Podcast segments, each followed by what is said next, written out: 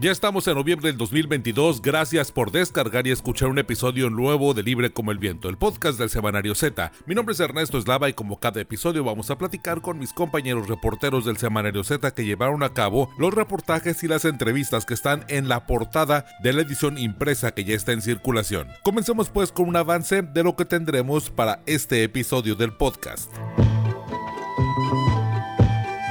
Mantente informado en el Semanario Z y súmate a nuestras redes sociales. En Facebook nos encuentras como Semanario Z, en Twitter como arroba Tijuana, en Instagram como arroba Z y en TikTok como Semanario Z. También visita ztijuana.com.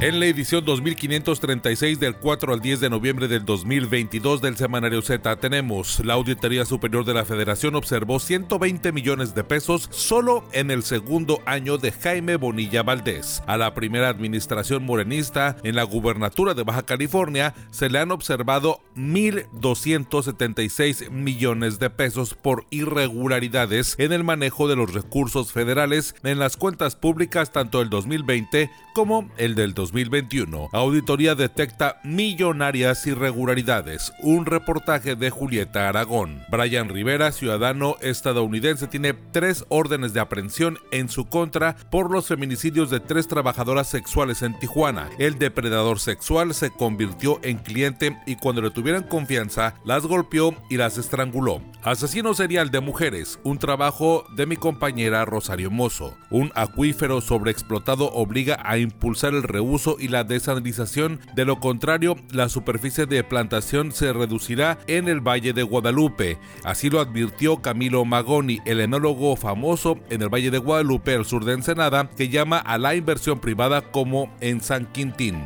Al valle le faltan industriales y agua. Una entrevista que hizo mi compañero Marco Flores es de Tabasco, brinda mastografías, rayos X y otras atenciones. Fue constituida 14 días después de la toma de protesta del presidente Andrés Manuel López Obrador. Y ahora esta empresa rentan por 190 millones de pesos las caravanas de salud a Baja California a una empresa de Tabasco. Este es un trabajo de mi compañero Eduardo Villalugo.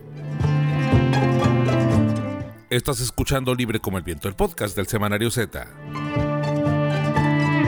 Rentan por 190 millones de pesos caravanas de salud a empresa de Tabasco. Es uno de los titulares del semanario Z que ya se encuentra en circulación de mi compañero Eduardo Villalugo. Eduardo, platícanos de qué va este trabajo periodístico de esta semana. Ernesto, como siempre, un gusto compartir el espacio aquí en el podcast Libre como el Viento, el podcast de Z. Eh, importante información que logramos descubrir eh, y que publicamos el día de hoy en el semanario, en la cual, eh, pues uno de los proyectos insignia, por lo menos durante este primer año de la administración de la gobernadora Marina del Pilar Ávila Olmeda, es precisamente los centros de salud móviles, estas caravanas de la salud, como las han llamado, en las que eh, se brindan diferente tipo de atenciones que van desde mastografías, desde rayos X, entrega de, bastones, incluso atención psicológica, atención de carácter odontológico también, eh, y supuestamente una serie de servicios bastante amplios que buscan darse eh, o darle pues atención a las comunidades más alejadas de la entidad. Este es el proyecto, este es el origen de las caravanas de la salud y de los centros de salud móviles. Son dos inicialmente y recientemente acaba de emitirse un, ah, pues un contrato extra para un tercero. Entonces ya serían tres caravanas las que se distribuyen en toda la entidad. Lo que llama la atención es que tras indagar un poco sobre este eh, proyecto, pues eh, logramos identificar el costo de esta caravana de la salud, que por un contrato de nueve meses eh, se hizo de 190 millones de pesos.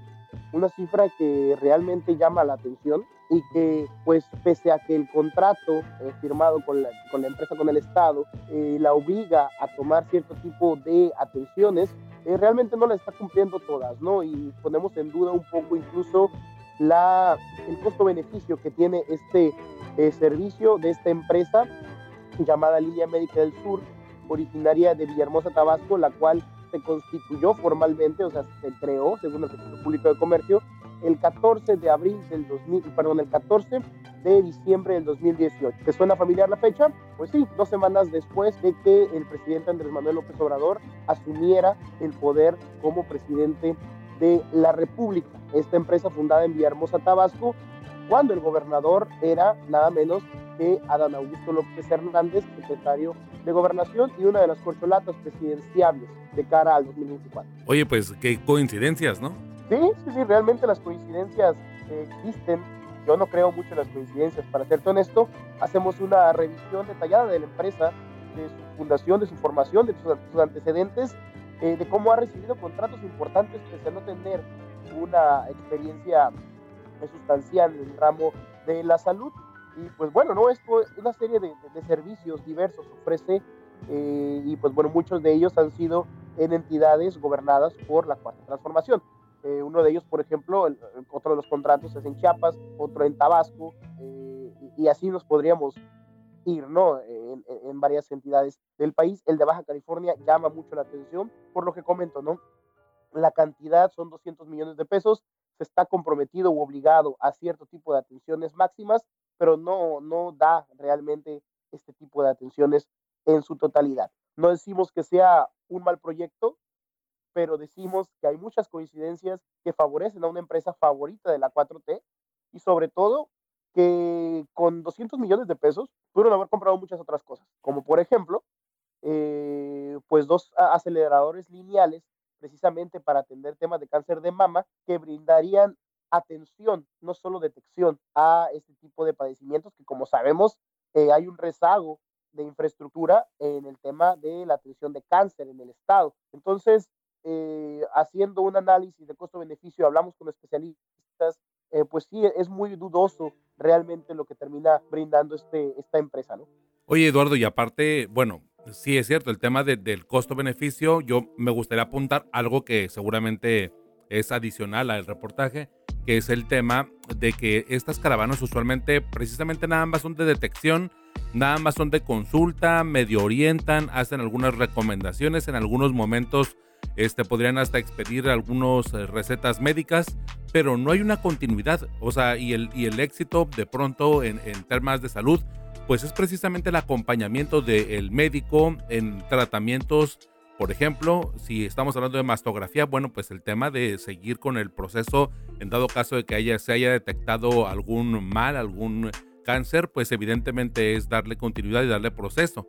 Si es hipertensión, si es diabetes, pues evidentemente es el tema del acompañamiento. Y si nada más es, son puros diagnósticos, creo yo que es un, es un tema que podría ahí estar eh, considerándose para poderse evaluar, ¿no? Sí, sería insuficiente realmente, ¿no? Porque solamente, porque tenemos unos servicios de salud saturados por la falta de infraestructura médica y solamente están detectando más casos en comunidades lejanas, que no digo que no sea una buena intención, eh, porque tienen que detectarse. Eh, si si hay alguien que tiene carencia en los servicios de salud, son precisamente las periferias de, las ciudades, pero incluso el sur profundo de Ensenada. Pero de ahí a que esto sea una solución, o que esté brindando una solución a los problemas de salud de esas zonas, pues ni remotamente, ¿no? O sea, falta realmente una, una pareciera que falta una política más seria por parte del de, eh, gobierno este primer año eh, para atender el tema de salud. Ya el, el, propio secretario de salud dijo que van a comprar dos aceleradores lineales, que cada uno de ellos tiene un costo de 2 millones de dólares. Saca cuentas, 2 millones de dólares son 40 millones de pesos. O sea, compraron dos aceleradores lineales para el 2023 con un costo de 80 millones de pesos y aquí estamos gastando 200 solamente por unas caravanas que lo que hacen es dar diagnóstico y sí, ciertamente dan una serie de, de pruebas de laboratorio también, eh, da, pueden, tienen la capacidad de de brindar atención de electrocardiogramas, por ejemplo, pero eh, realmente no es suficiente para dar, esto es según lo que nos dicen especialistas, eh, montos de 200 millones de pesos o casi 200 millones de pesos por nueve meses, ni siquiera por el año, por solamente nueve meses a una empresa de reciente creación relativamente que no había tenido realmente proyectos tan grandes y que cabe señalar los, los vehículos ni siquiera son propiedad de la empresa. O sea, la empresa subarrendó otro tipo de, a, otra empresa favorecida también por la 4T y pues evidentemente esto incrementa los costos del servicio de arrendamiento, porque ni siquiera es compra, están arrendando estas unidades, estas caravanas móviles. Sí, esto no se queda para, para los baja californianos ni tampoco para los próximos años, ¿no? Tendría que hacerse una inversión muy similar por no decir la misma o mayor, ¿no? En dado caso de que se requiera o se, o se eh, proyecte tener el programa social y de salud activo aquí en el estado. Pues eh, Eduardo Villalugo, muchísimas gracias por este avance de este reportaje en donde, bueno, pues vemos, eh, ¿no? Lo que ya has comentado, ¿no? Un proyecto que a lo mejor en esencia podría ser eh, muy humanista y, socialmente responsable, pero ya en números no necesariamente está vinculado con resultados estratégicos o que el costo-beneficio realmente sea beneficio para los ciudadanos en torno a un proyecto que se vaya a quedar y que constantemente vaya a estar aquí en Baja California, en los lugares aledaños donde más carecen de infraestructura, principalmente pues de salud.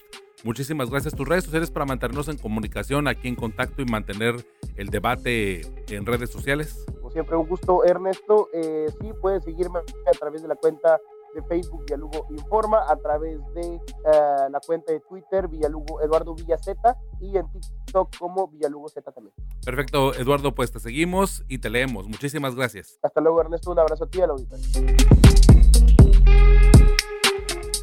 Ya tienes tu Z, recuerda que cada viernes puedes encontrar la edición impresa de nuestro semanario con los voceadores. Z, libre como el viento.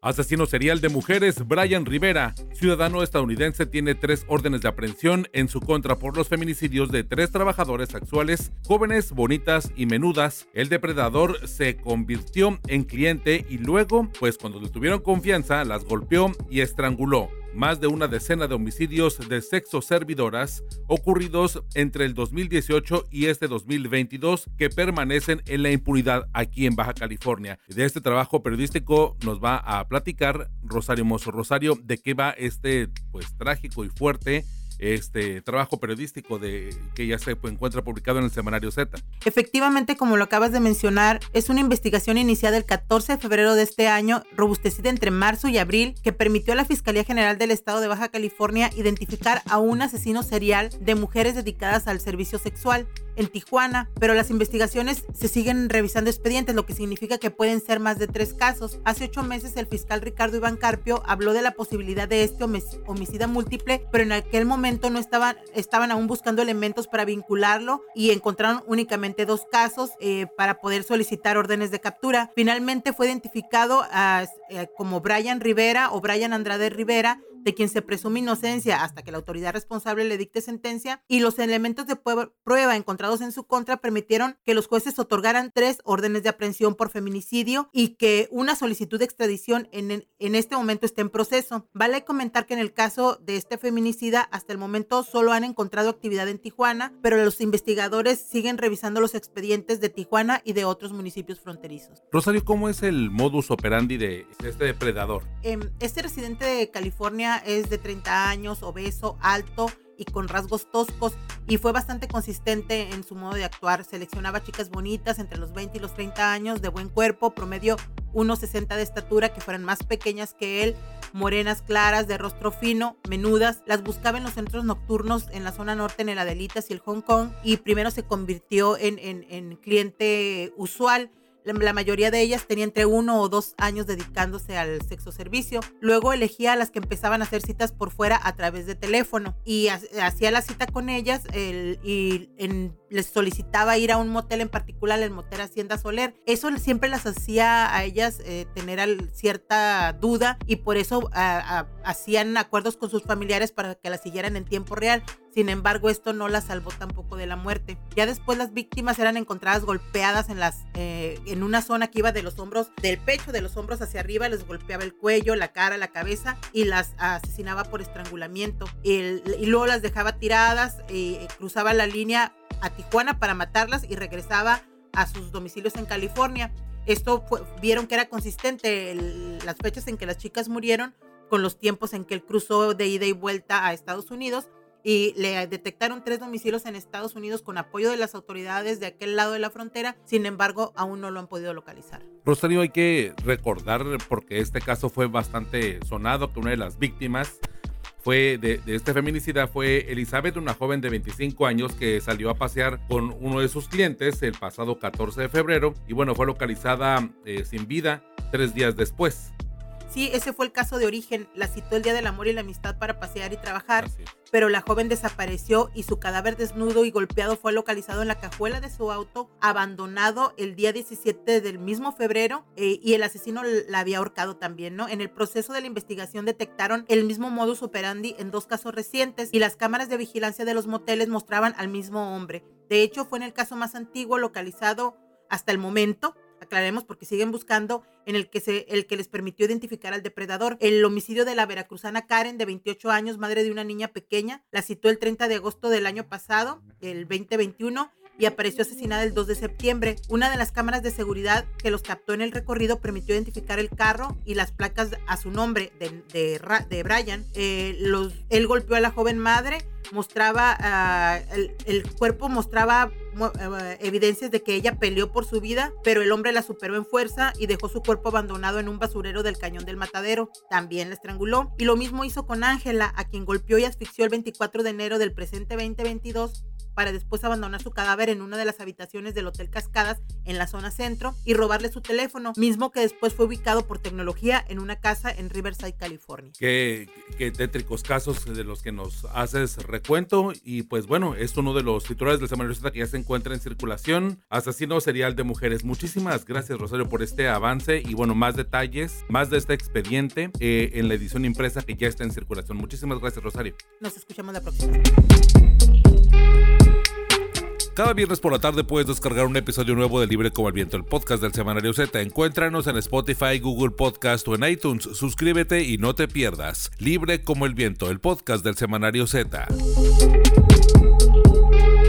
Auditoría detecta millonarias irregularidades en el gobierno de Jaime Bonilla. Platiquemos un poco acerca de este tema titular del semanario Z que se encuentra en circulación con mi compañera Julieta Aragón. Julieta, platícanos un poco acerca de este tema. Hola Ernesto, gusto en saludarte a ti al auditorio. Pues eh, hace unos días la Auditoría Superior de la Federación entregó su segundo informe de resultados de fiscalización de la cuenta pública 2021. La auditoría reveló eh, algunas cosas muy interesantes como eh, el hecho de que el gobierno estatal dejó de entregar a la UABC eh, alrededor de 172 millones de pesos. Esto porque, de acuerdo con los convenios o el anexo de ejecución al convenio marco de colaboración y al segundo anexo de ejecución al convenio, convenio marco de colaboración, el gobierno del estado tenía que haber entregado 1.766 millones de pesos, pero el gobierno estatal solo entregó 1.594 millones de pesos. Eh, por otro lado, también la auditoría señala que eh, los recursos que directamente transfirió el gobierno federal al Estado para la UABC, pues sí fueron entregados eh, conforme a calendarización y estos ascendieron a 1.832 millones de pesos. En cuanto a otra observación em, hecha por el gobierno o, a la administración de Bonilla Valdés, se encuentra, por ejemplo, lo de ICE Salud. En este caso, ICE Salud, a pesar de que 2021 tuvo una, un exceso, digamos, de ingresos o, mayor, o más ingresos por diversas fuentes, tanto del gobierno estatal, federal y eh, ingresos locales, eh, pues ICE Salud tuvo un gasto superior a sus ingresos de 17 millones de pesos más. Esta, digamos, exceso de gasto que no corresponde a sus ingresos, eh, pues se hizo de una manera injustificada. No hay una razón que dieran por parte de ICE Salud y entonces, em, pues el gasto excesivo tendría que pues, revisarse por qué, ¿no?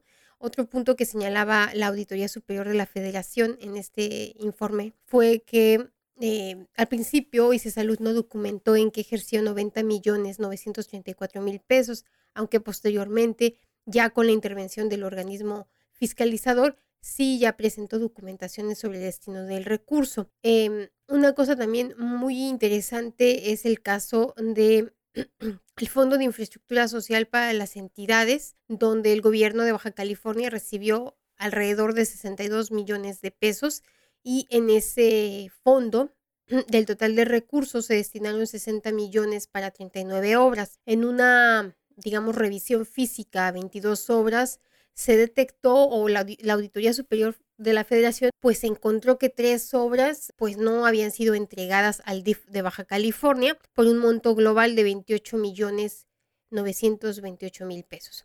Eh, ¿Qué obras eran? Bueno, era una construcción de un albergue para adultos mayores, una construcción de un albergue para adolescentes y una construcción de una de un albergue para niños en la colonia Infonavit Latinos de Tijuana. Eh, otro punto también que señaló la Auditoría Superior de la Federación esto más bien a los, bueno, a algunos este, escuelas o centros educativos de media superior, como el caso de Covach, como el caso de CECITE y de la Universidad Politécnica, se refiere a pago de salarios a personal docente, administrativo, de confianza y de mandos medios y superiores, sin que estos eh, salarios, digamos, que, que, pagó, se ajusten a eh, pues un tabulador o incluso a contratos colectivos. También señala en estas eh, o para estas instituciones el pago de trabajadores sin tener el perfil requerido, el pago de trabajadores con licencia sin goce de sueldo, el pago de trabajadores después de su baja definitiva e incluso el pago de eh, salarios a personal que falleció.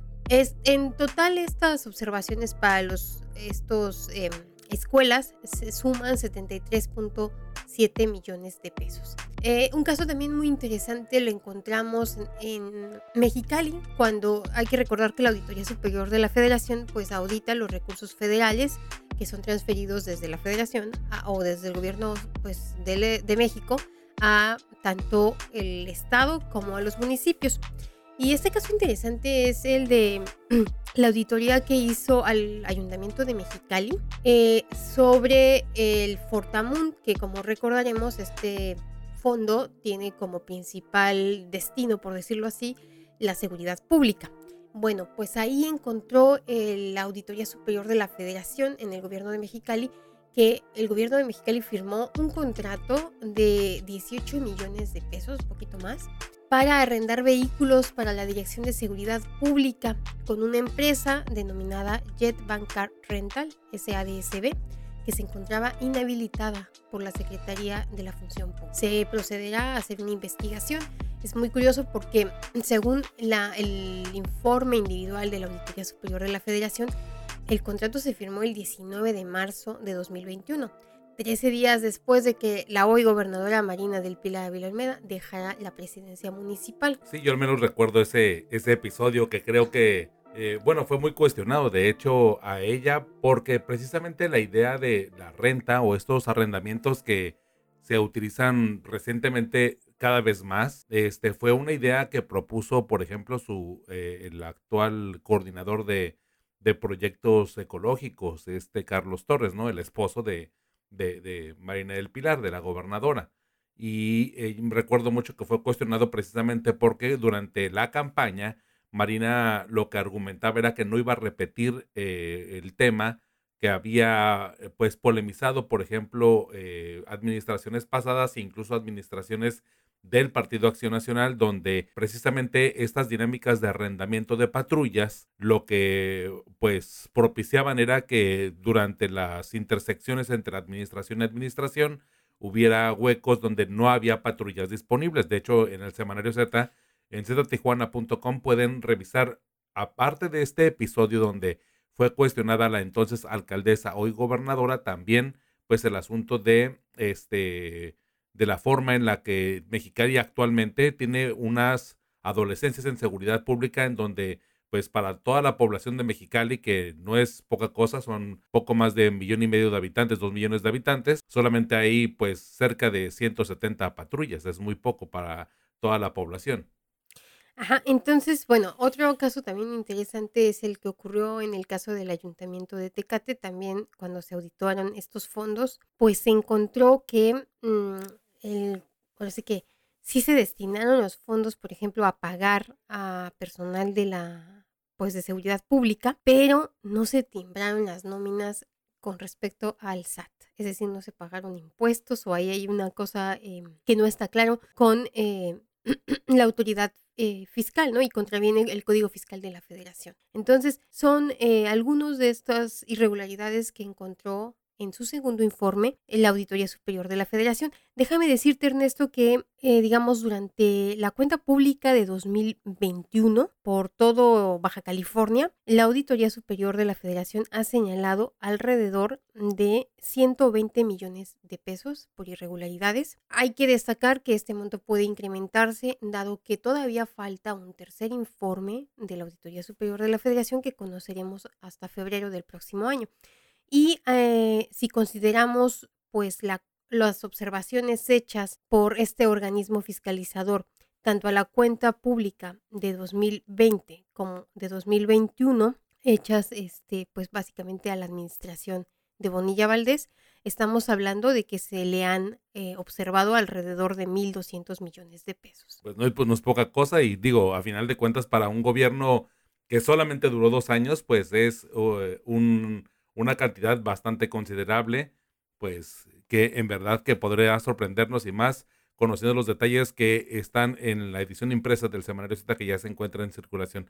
Muchísimas gracias, Julieta, por todo este panorama y por de alguna forma relatarnos, eh, tanto en la ahorita y en la versión impresa, pues los eh, puntos en donde hubo observaciones por parte del Auditorio Superior de la Federación y bueno, que seguramente en los próximos meses pues deberían de hacerle frente pues a los personajes observados, ¿no? Ver cómo es que se responde y cómo se empieza a depurar estas observaciones eh, pues de la auditoría, que a final de cuentas pues es, cotejar lo gastado y lo, y lo reportado en las administraciones de 2020, 2021, perdón, ¿verdad? 2021. 2021. Muchísimas gracias, Julieta. Tus redes sociales para mantenernos en comunicación y para iniciar el debate en este tema. Mi correo electrónico es julie.ara.dom.gmail.com y mi Twitter es arroba la maga de Alavi. Perfecto, Julieta, muchísimas gracias y te escuchamos y te leemos. Gracias.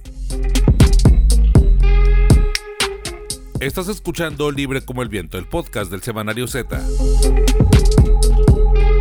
Al valle le faltan industriales y agua. Es uno de los reportajes titulares del Semanario Z que ya se encuentran en circulación con mi compañero Marco Flores. Marco, ¿de qué va este trabajo periodístico? Ernesto, eh, para todos nuestros eh, oyentes, también para nuestros lectores del Semanario Z, pues es un trabajo que surgió a raíz de una iniciativa que pusieron en marcha algunos actores vitivinícolas de la zona del Valle Guadalupe, que para ponerlo en contexto es la zona vitivinícola y enoturística más importante de México. A pesar de que ha crecido esta actividad en varios, eh, varios estados perdón, del país, bueno, Ensenada, Baja California y Ensenada, específicamente el Valle de Guadalupe, siguen siendo punta de lanza en esta actividad. Luego entonces, eh, un grupo de vitivinicultores eh, lanzó una iniciativa que se llama Rescatemos el Valle, que tiene estar relacionada con el tema de la vocación agrícola, defender la vocación agrícola sobre el avance o el boom de los desarrollos inmobiliarios que se han venido dando en la zona. Sin embargo, hay algo que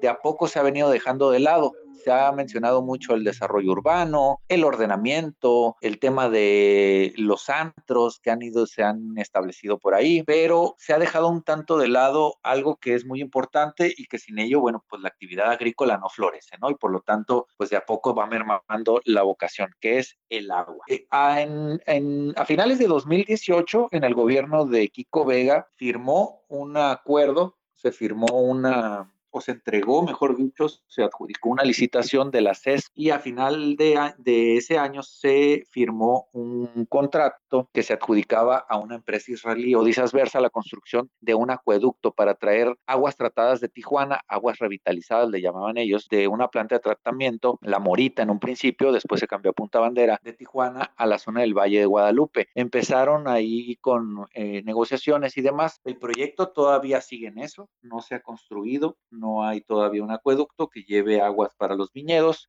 Y bueno, eh, eh, recientemente una entrevista con el productor Camilo Magoni, de toda la vida, una persona muy respetada en la zona del Valle de Guadalupe, trabajó muchísimos años en la casa vinícola más grande, en L.A. Cheto, y él nos ponía en panorama o en perspectiva esa situación, ¿no? Que más allá de lo que puedan decir algunos otros actores en cuanto al tema del diario que ponen en peligro la vocación, del, la vocación agrícola del Valle de Guadalupe, pues primero es el tema del agua. Sin agua no hay viñedos, viñedos, entonces, bueno, la gente empieza a vender, empieza a fraccionar y de a poco se va acabando esa vocación agrícola. Lo decía Camilo Magoni, en el Valle de Guadalupe hacen falta industriales del vino y sobran inversionistas. Creo que esa frase resume muy bien lo que ha venido sucediendo de varios años para acá, cuando el Valle de Guadalupe tuvo ese boom, cuando, eh, bueno, pues se generó ya de, bien, bien, bien esta situación, eh, esta actividad enológica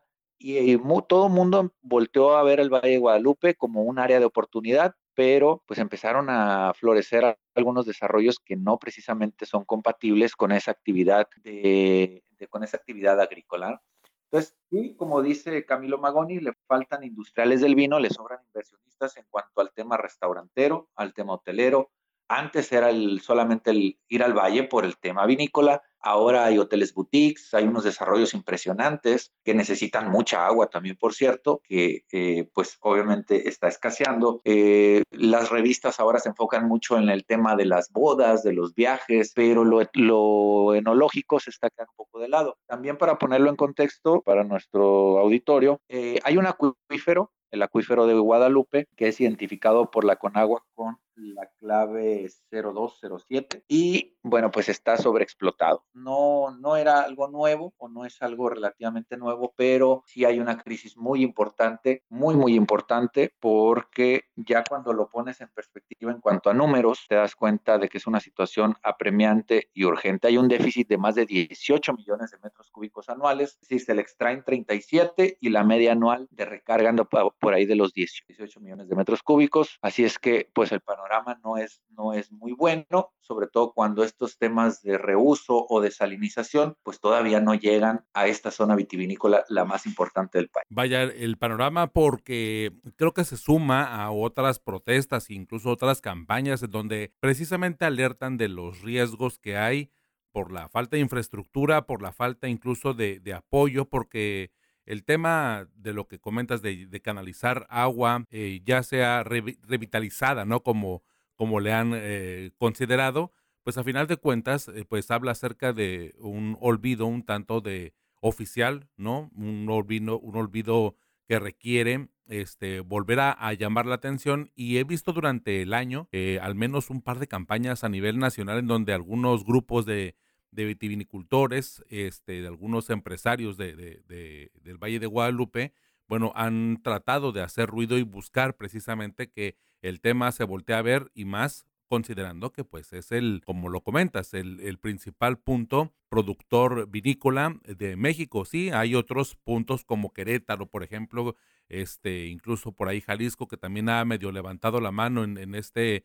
en la producción de la vid, pero pues Ensenada, si algo caracteriza muy puntualmente eh, y más en los últimos eh, años en el asunto turístico es precisamente pues el Valle de Guadalupe. Sí, hace muchos, ya tiene muchos años que se hablaba también del acueducto Tanamá Valle de Guadalupe, que nada más quedaba así como en proyecto, en iniciativa, pero no nada concreto. Y también hay que ponerlo en contexto, todo esto que hemos hablado, pues tan es importante el tema vitivinícola en Ensenada, que justo en estos días se está desarrollando el Congreso Mundial de la Viña y el Vino o sea, de ese nivel es la importancia y lo que se está haciendo aquí en Ensenada. Recién este jueves, jueves 3 de noviembre, se inauguró en las instalaciones de CETIS Universidad el Centro de Estudios Vitivinícolas, el CEVIT, eh, donde se va a realizar ciencia, se va a aplicar conocimiento enfocado todo al tema agrícola, principalmente cultivo de vid, producción de vino, la producción enológica. Y si lo llevamos a números, pues también nos damos cuenta de que es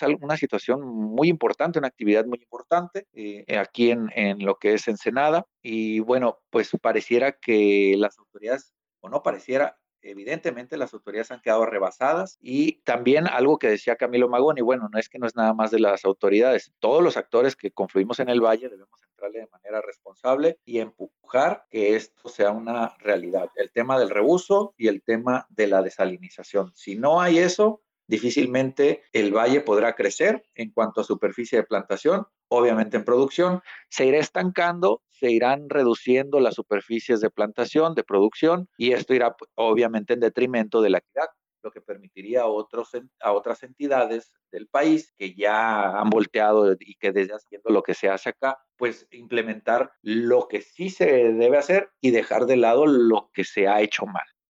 Para obviamente pues eh, potenciar su participación en el mercado vinícola o vitivinícola nacional y, por qué no decirlo, a nivel internacional. Ya veremos hasta dónde la razón puede eh, pues ganar terreno a la ambición, porque creo que también de pronto la ambición de algunos o de algunas visiones eh, que pierden o pudieran perder el rumbo precisamente de, de, lo, de lo agrícola, bueno, pues pudieran de alguna forma pues evitar precisamente este desarrollo y, lo que se necesita para poder seguir produciendo. Eh, Marco, te agradezco mucho este gran avance y este tema que creo que es muy bueno que se retome constantemente porque pues son las necesidades y a final de cuentas creo que nos estamos basando en algo que hemos tocado mucho en el semanario, el tema de que hace falta agua. Hace apenas eh, el número pasado hablábamos acerca de el aumento de las tarifas y cómo es que pues el agua no hay y bueno, en esta ocasión hablamos acerca de infraestructura en donde se podría darle un nuevo respiro o una nueva, un nuevo uso, revitalizar el,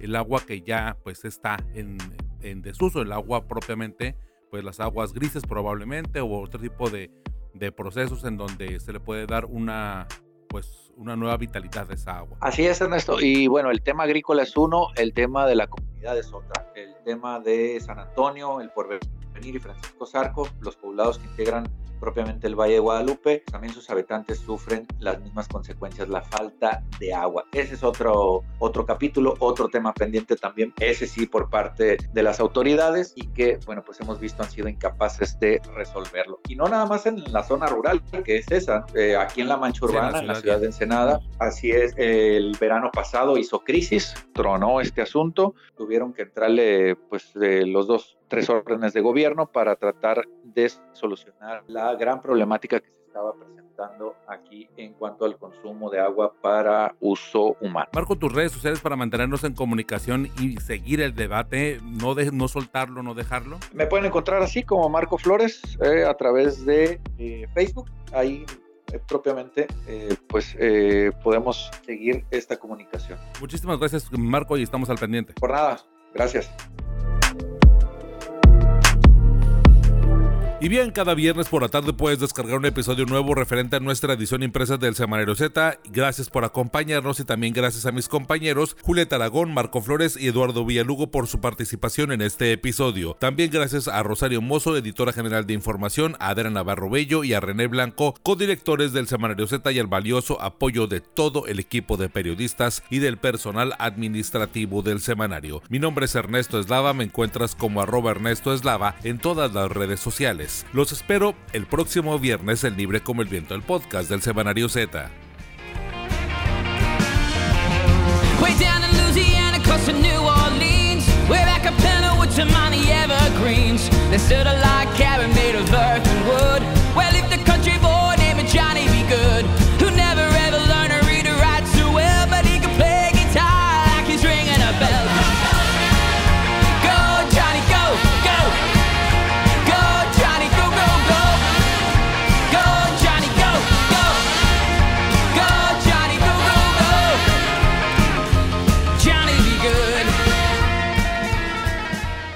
En febrero de 2020 se estrenó un musical que ha llegado a Broadway y recientemente ha ganado la simpatía y reconocimiento de la prensa nacional e internacional. Es de mi película favorita y debo de presumirles este fragmento de Johnny B. Good extraída de Back to the Future The Musical. Disfrútenlo y nosotros nos reencontramos el próximo viernes en Libre como el Viento, el podcast del Semanario Z.